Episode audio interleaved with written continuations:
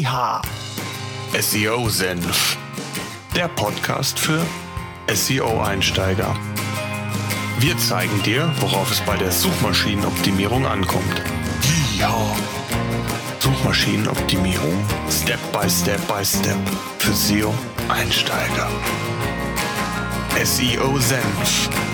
Jetzt geht's los darf ich zu einer weiteren Podcast-Episode recht herzlich willkommen heißen. Nach einer ja, urlaubsbedingten kleinen Pause geht es nun äh, mit neuer Energie weiter und zwar direkt mit einem neuen kleinen Podcast-Format und zwar die größten SEO-Fehler. In den nächsten Ausgaben werde ich immer wieder auf konkrete SEO-Fehler, die Einsteiger oder Fortgeschrittene umsetzen, eingehen. Auch vielleicht den ein oder anderen Mythos, der in der SEO-Einsteiger-Szene rumgeistert, aufräumen.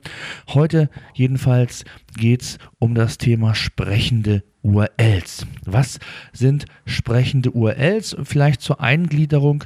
Ähm, das ganze Thema ist im Bereich der On-Page-Optimierung anzusiedeln. Das heißt also wirklich alles das, was eure Webseite betrifft, das, was beeinflussbar ist und letztendlich das Fundament für, für, gute Rankings darstellt, wie ich immer so schön sage. Denn stimmt es an der Basis, an eurem Fundament nicht, dann wackelt einfach das Ranking, es bröckelt.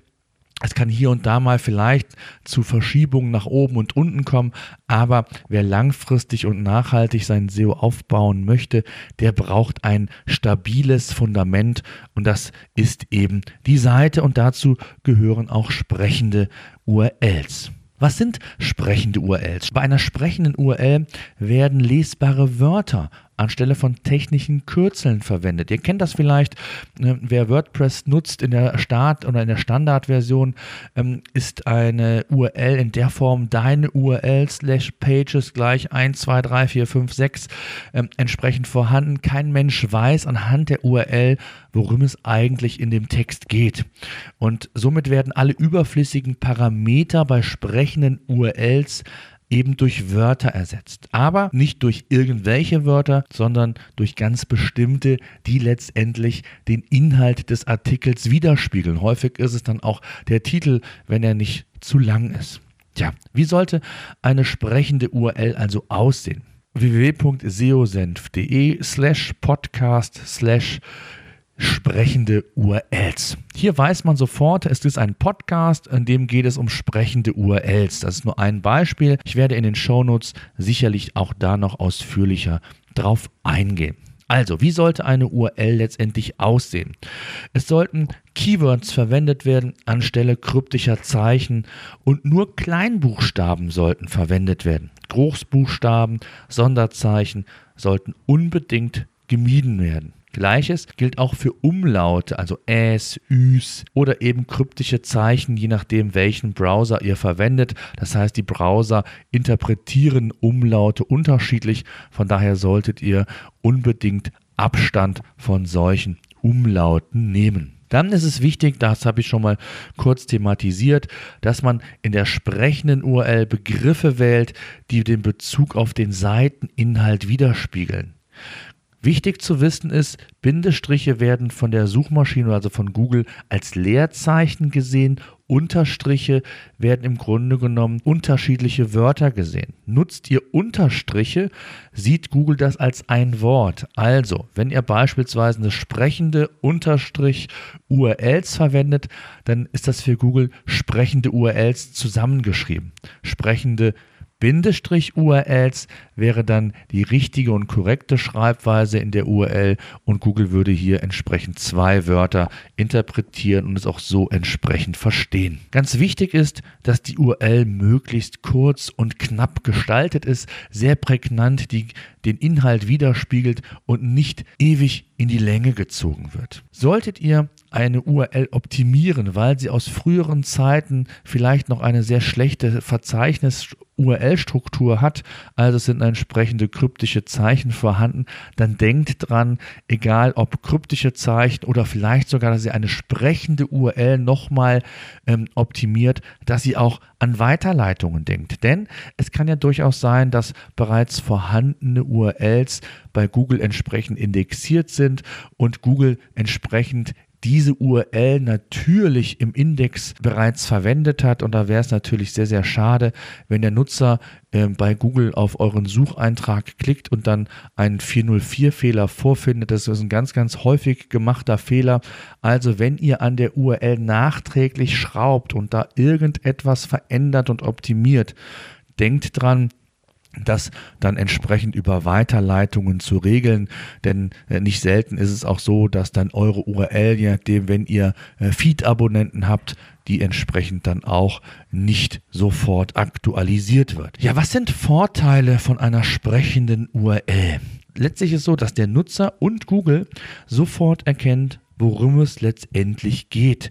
Auch wenn, zum auch wenn ihr beispielsweise URLs in Printanzeigen oder in anderen grafischen Darstellungen verwendet, ist es immer schöner, wenn der Nutzer anhand der ja, sprechenden URL direkt erkennen kann, worum es geht und nicht über irgendwelche kryptischen Zeichen sich eine URL merken muss. Das ist mit Sicherheit auch ein Aspekt, den man hier nicht vernachlässigen sollte. Dann ist es so, da äh, schließe ich mich ins, schließe ich mich ein, dass Nutzer lieber auf sprechende URLs als auf kryptische URLs klicken. Also insbesondere dann, wenn ich eine URL bei Google angezeigt bekomme. Und da sind wir beim nächsten Thema. Google indexiert die URLs in den Snippets, also in euren Suchmaschineneinträgen.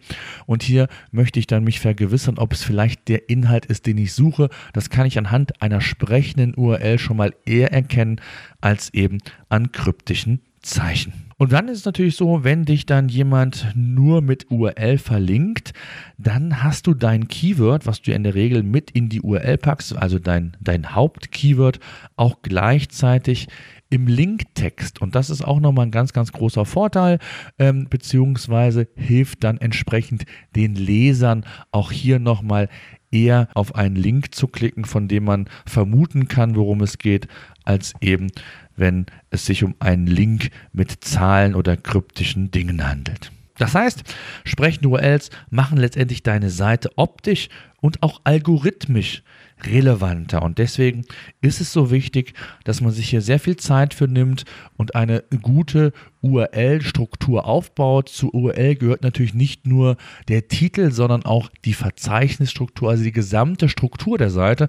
Und da sind wir beim nächsten Punkt, der ebenfalls ganz, ganz wichtig ist, ähm, dass halt die gesamte Verzeichnisstruktur letztendlich sehr, sehr sauber und gut überdacht werden sollte von euch. Insbesondere dann, wenn ihr gerade anfangt mit einem Blog, mit eurer Seite. Überlegt euch gut, wie ihr den Aufbau gestaltet.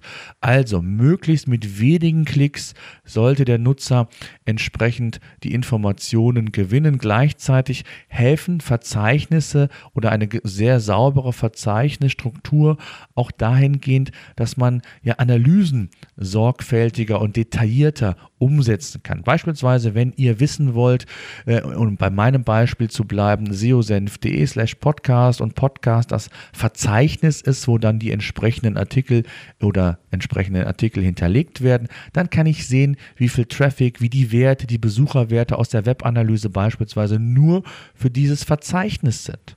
Und somit kann ich das Ganze clustern nach den verschiedenen Themengebieten, nach Produktgruppen, wie auch immer und dahinter dann entsprechend die sprechende URL mit dem Titel bzw. mit den Wörtern, die den Inhalt eures Textes entsprechend wiedergeben. Kommen wir zu einem kleinen Fazit. Achtet von Anfang an auf sprechende URLs. Optimiert diese, aber seid vorsichtig, wenn ihr URLs optimiert, nur mit Weiterleitung. Und wenn schon eine ganze Menge vorhanden ist, dann macht es nach dem Pareto-Prinzip. Äh, nimmt die 20% der wichtigsten URLs, die euch Traffic bringen, alle anderen vernachlässigt. Das kann ich euch nur als Tipp geben. Eine Optimierung der URLs muss somit also mit Vorsicht angegangen werden, am besten direkt von Anfang an ein wenig Hirnschmalz investieren, das hilft auf jeden Fall. Das soll es gewesen sein zum Thema sprechende URLs. Solltet ihr Fragen haben zu dem Thema, nutzt gerne die Kommentarfunktion in unseren Show Notes unter seosenf.de slash 039. Die 039 steht für die 39. Podcast-Episode. Schaut gerne bei seosenf.de in unserer Facebook-Gruppe vorbei. Auch dort könnt ihr mir jederzeit eure Fragen stellen.